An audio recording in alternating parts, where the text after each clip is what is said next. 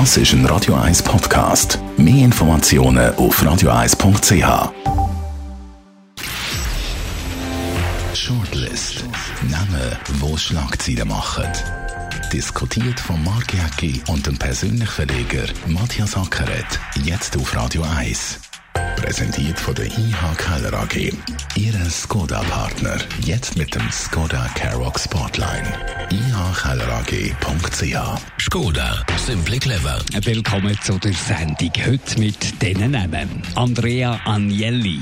Der Präsident von Juventus Turin hat die geplante Superliga mit Top-Clubs definitiv beerdigt. Peter Schellenberg, der ehemalige Fernsehdirektor, ist mit 81 gestorben. Und Guy Parmelin, der Bundespräsident, und seine Mission Impossible mit dem EU-Rahmenabkommen. Ja, Matthias, also Guy Parmelin ausgerechnet von der SVP, wo ja gegen alles ist, was mit der EU zu tun hat, muss jetzt da mit Ursula von der Leyen diskutieren. Man weiß überhaupt nicht, was er in der Hand hat. Wahrscheinlich hat er irgendeinen Trumpf in der Hand und das wird wahrscheinlich sein, die Schweiz zahlt Geld. Ja, höchstwahrscheinlich läuft es am Schluss über Geld, oder? Über wirklich einen Trumpf in der Hand hat, bin ich nicht ganz sicher, oder? Also man kann ja sagen, er hat das Mandat, man redet nicht darüber, wie gar nichts dabei ist, oder? Auf jeden Fall, er muss allein gehen. Er hat ursprünglich den Außenminister Cassis mitnehmen. Da hat die EU gesagt, nein, den wollen wir nicht. Aber also, dass man sich das lässt gefallen ist ja schon mal, äh, ja, da ist man schon ein bisschen verhandlungsmässig in der schwächeren Position. Ja, es ist eigenwillig, oder? Also, das Frau, ist jetzt so schön. Ja, sie, äh, Frau von der Leyen hat ja äh, keinen Stuhl bekommen gut, ja, in der Türkei. Genau, jetzt, jetzt auf dem Sofa müssen der Platz Genau, der Cassis hat nicht einmal einen Sofaplatz. Also, der Herr Bammele geht allein. Es ist eine Reise nach nirgendwo, kann man sagen. Und ich finde das höchst spannend. Es ist ja wirklich Politik in der Echtzeit. Die ganze Schweiz ist gespannt, was jetzt unser Bundespräsident in Brüssel macht. 640 Kilometer sind es, glaube ich, nach Brüssel. Er ist zwei Stunden dort, übers Mittagessen. Und äh, ja, man darf überrascht sein. Es weiß es niemand. Die SVP ist natürlich sehr verängstigt, dass der irgendwie könnte am Schluss ein Zugeständnis machen, wo man nicht Gut, will. der geht ja nicht allein und der entscheidet dort allein. Der geht mit einem ganz klaren Auftrag und der bringt er entweder durch oder er bringt ihn nicht durch. Nein, so einfach ist es eben, glaube ich, nicht. Es hätte mal einen Fall gegeben, da hat der Blanca gesagt, das war im Oktober 91, das ist der Herr Felber und der Herr Delamura, also damalige Außenminister und Wirtschaftsminister, die sind in Brüssel gewesen. und ist auch ein nettes Essen gewesen, also Fisch, Wein und alles hat es gegeben.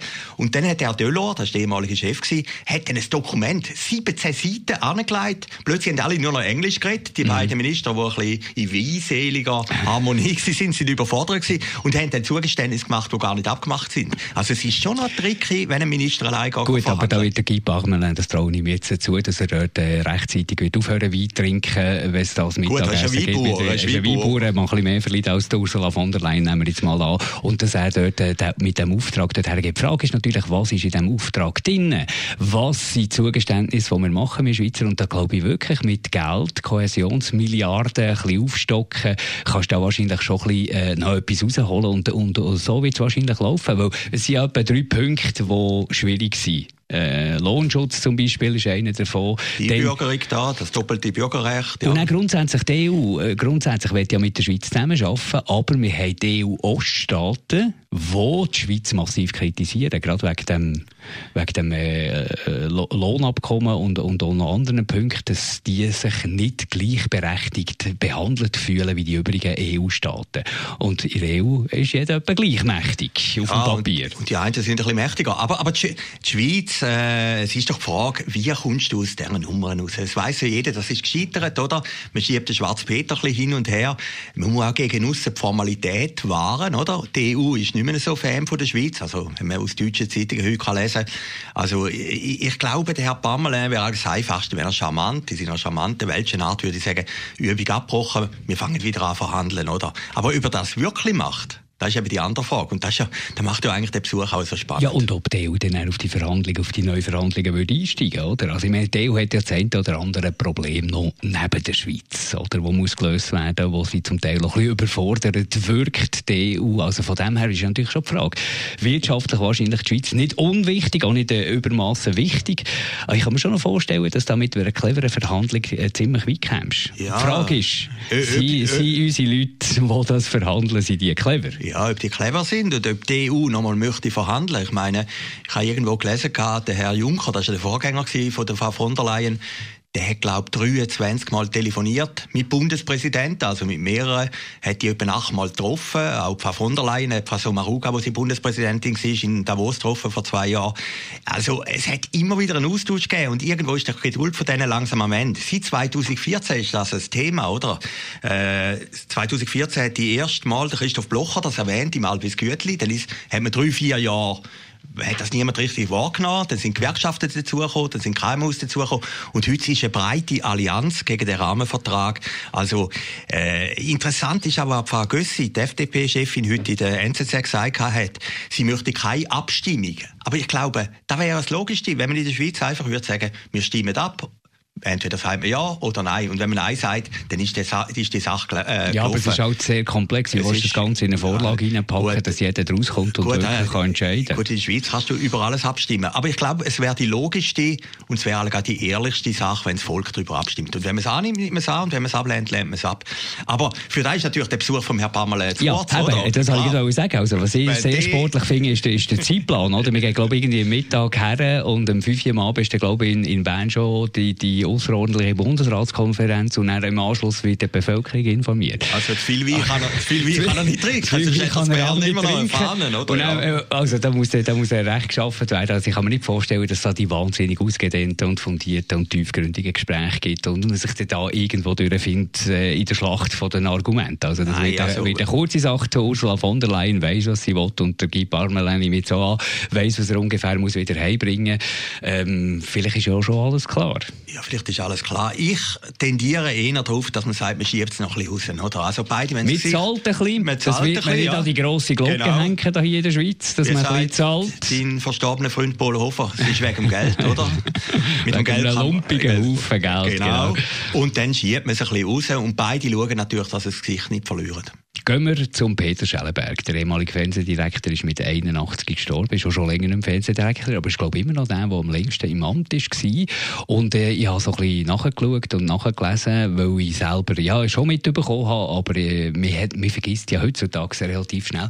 Und er hat schon eine oder andere gemacht, wo die Schweizer Fernsehen vorwärts gebracht haben, wo andere eher konservativer waren vor ihm und auch nach ihm, wo man ein bisschen mehr Lethargie hat gespürt. Aber er hat schon eine oder andere, das 10 vor 10 zum Beispiel Beispiel, das er ins Leben gerufen hat. Und so solche Sachen. Also er hat schon irgendwie das Fernsehen verändert.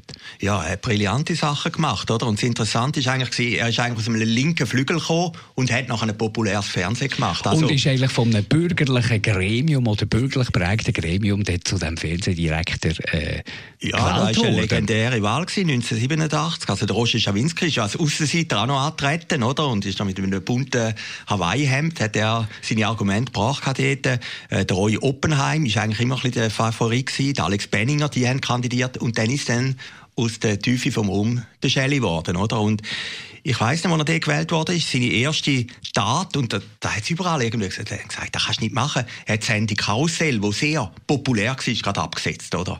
Und er hat dann aber gleich bewiesen, dass er einen guten Instinkt hat, oder? Er hat dann natürlich das Fernsehen ausgebaut. Er ist ein bisschen mehr auf Infotainment gegangen, ja, oder? Mit dem 10 vor 10, 10 wo natürlich ein Infotainment-Magazin Genau, die Jörg Wildberger war dann eigentlich sein Programmmann gewesen. Die haben das eingeführt Das war natürlich revolutionär gewesen dort, Anfangs der 90er Jahre. Äh, dann zum Beispiel auch die Sendung von Frank Baumann. Das war die absolute Lieblingssendung vom Shelley, oder? Und, und der Frank haben wir ja gewusst, der hat nichts gekannt. Ventil, du Ventil, Ventil, ja. Ventil unvergessen. unvergessen, oder? Und, und er hat einfach Mut gehabt und er hat gewusst gehabt, dass die SRG nur stark ist, das ist ein bisschen der Unterschied zu heute, wenn sie auch vom Publikum akzeptiert ist und wenn das Publikum das schaut, oder? Vielleicht auch eine andere Zeit gewesen. Aber von dem her hat er sicher ein Programm gemacht, das bei den Leuten angekommen ist und ist sehr ein erfolgreicher Fernsehdirektor gewesen. Hat dann auf die andere Seite natürlich, ich habe das selber erlebt, ich bin DPS Plus gewesen, da hat man probiert, unter Adolf Ogi eine bürgerliche Konkurrenz oder ein, ein Gegenstück gegeben äh, zum Schweizer Fernsehen, also ein zweiter Kanal, S mit einer eigenständigen Programmdirektion. Die ist nicht unter dem gewesen, sondern das war Oppenheim der Roy Oppenheim, hat mir ein bisschen Gegenstück gegeben. Und da ist natürlich der Shelley mit einer gewissen Brutalität und Aggressivität gegen den Sender vorgegangen und S hat nach einem Jahr den Betrieb eingestellt, oder?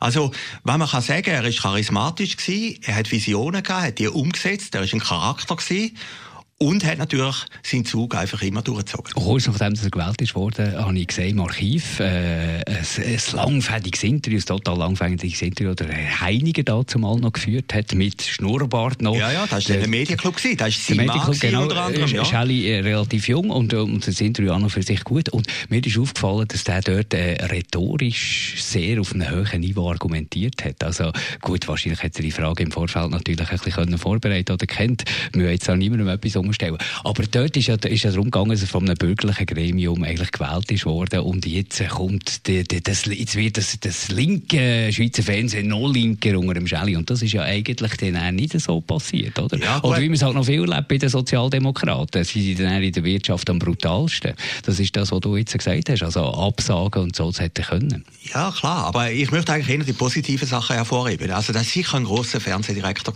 und hat dem Fernsehen ein Profil gegeben und ich habe nach, nachdem er zurückgetreten ist, auch mit ihm über die Kontakt gehabt, oder? Also er ist ein charismatischer Typ gewesen. Er hat auch immer ein bisschen kokettiert, eben, er schaut ja nicht Fernsehen, er schaut ja morgen Jazz, hat er zum Beispiel gesagt, oder der berühmte Jazzladen in Marseille, das ist ja eigentlich die Vision gewesen. Hat er zwei Wohnsitz gehabt, oder? Genau, genau, vom, vom Peter Schellenberg hat immer Tour de France geschaut.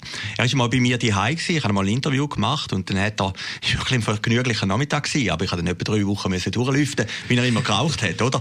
Aber er ist einfach irgendwo eine Figur gewesen und ja, man hat sich gerne mit dem austauscht. Und was mich natürlich gefreut hat, der hat dann, äh, der Walter Studer, das ist ein ehemaliger Kollege von mir, in Schaffhausen, ist Chef vom Radio Munot, der hat dem Schellenberg angerufen nachdem er zurückgetreten ist, also wo dann die Delta angekommen ist, 2003, und er hat gesagt, über bei Radio Monot möchte ich eine Jazz-Sendung machen und der Schellenberg hat das gemacht. Eine Sendung, die aber auch niemand darüber geredet hat. Ja, aber, aber ich, ich habe gefunden, das spricht eigentlich für ihn noch, dass er äh, einem kleinen Sender im Prinzip seine Referenz gibt und das sehr professionell gemacht hat.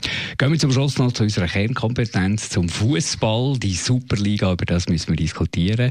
Und dann haben wir stellvertretend für die ganze Superliga der Andrea Agnelli, der Präsident von Juventus Juventus Turin. Juve hat ja auch so in dieser Top-Liga drin, in dieser Superliga mit den verschiedenen Top-Clubs, die sich dann losgekoppelt hätten aus den, aus den Länderligen und eine eigene Liga hätten gemacht, so ein bisschen la Champions League, aber halt mit einer eigenen Meisterschaft.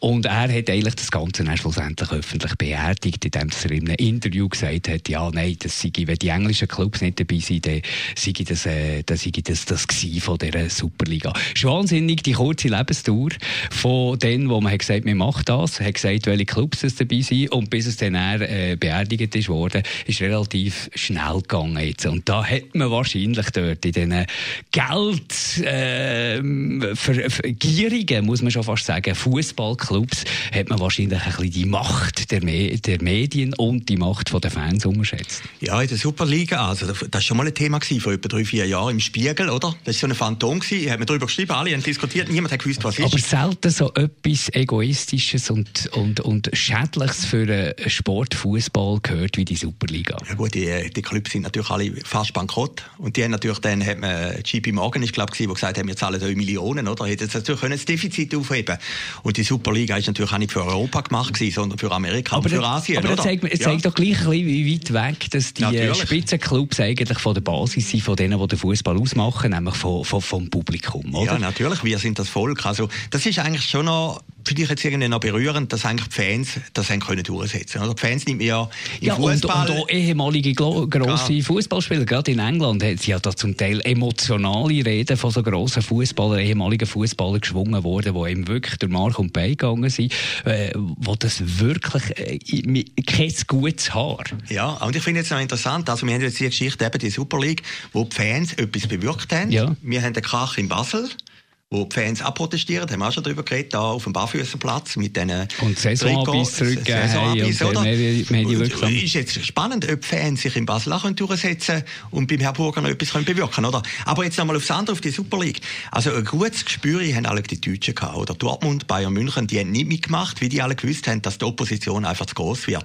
Aber die Super League ist ja nicht ganz naiv, das ist schon ein Hintergedanke. Die ja, klar, natürlich Kohle, das, Kohle, Kohle, natürlich. Kohle, Kohle, Kohle, die sind natürlich alle vom Bankrott, oder? Wenn man sieht, was Barcelona für Schulden hat oder Real Madrid für Schulden hat, da hat man natürlich die Schulden mit weg gehabt und hätte dann attraktive asiatische und amerikanische Märkte gehabt. Das ist natürlich eine Idee. Den hättest können erobern können. Der amerikanische Markt mit seinen grossen, traditionellen amerikanischen Sportarten, äh, Baseball, American Football, Basketball, der sehr stark ist, wo ja nie so funktionieren wie, wie in Amerika. Aber das war ein Vorbild gewesen, natürlich. Darum haben die natürlich nach Amerika geschaut und gesagt, wir müssen das auch machen für Amerika. Aber hast du das Gefühl, nur weil jetzt da europäische Spitzenclubs kommen, dann sind die Amerikaner auch plötzlich Fans vom Soccer? Nein, Eben, aber, also, also ich weiß, ich verstehe das zu wenig, aber ich, ich, ich glaube, wie so Sachen sind da immer Hintergedanken, warum das man natürlich, macht, oder? Natürlich, aber ich glaube eben, die Hintergedanken sind ein bisschen geprägt von der Gier. Ja. Von, von, von, Gier ist immer ein, ein schlechter Ratgeber für Risiken auszublenden und so. Das habe ich das Gefühl, das ist passiert. Hey, man kann es ja auch schön man, sagen. Muss ja kein, man, man, äh, Matthias, man, man muss ja kein Experte sein. Was ist das Spannende in einer, in einer Fußballliga in einem Land? Das sieht man ja hier bei der Schweiz. Das ist der Kantönli-Geist, oder? Ja klar, das, das einmal absteigen, das, das Basler ja, gegen genau. Zürcher, genau. da Fans, das reibt ja schon rein nur, die Affische reibt ja schon auf, oder Berner gegen Zürcher, oder was auch immer, der Kantönli-Geist, das ist doch so wichtig, die Derbys sind doch so wichtig,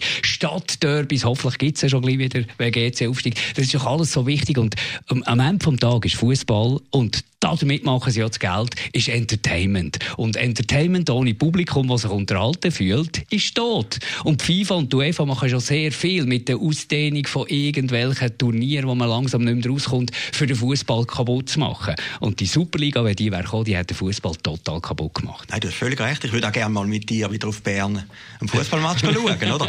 Nein, aber ich finde das Wort Gier, man kann es auch anders sagen. Es ist vielleicht auch ein bisschen Verzweiflung die sind so defizitär, kurz vor dem Bankrott. Jetzt kommt irgendeiner mit der weißen Weste und sagt, ich zahle euch alle Schulden. Das ist alles ein Argument. Aber Not macht erfinderisch. Und, und, aber wenn Not Not noch größer macht, würde machen, dann ist es falsch. Ja, aber es war auch noch spannend gewesen. Ich glaube auch der Prinz William, der irgendwie Präsident ist vom englischen Fußballverband, ist dagegen gewesen. Und der normale Fan, der irgendwo in Liverpool, irgendwie in einem Zelt oder in einer Einzimmerwohnung wohnt, ist dagegen gewesen. Also von dem her ist doch das gleich ein interessantes Beispiel. Man kann nicht alles durchdrücken machen, was man will. Danke vielmals, George List. Von heute war das.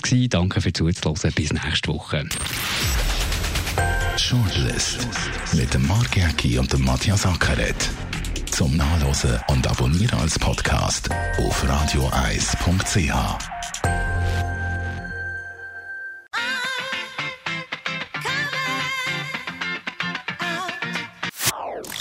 Das ist ein Radio 1 Podcast. Mehr Informationen auf radioeis.ch.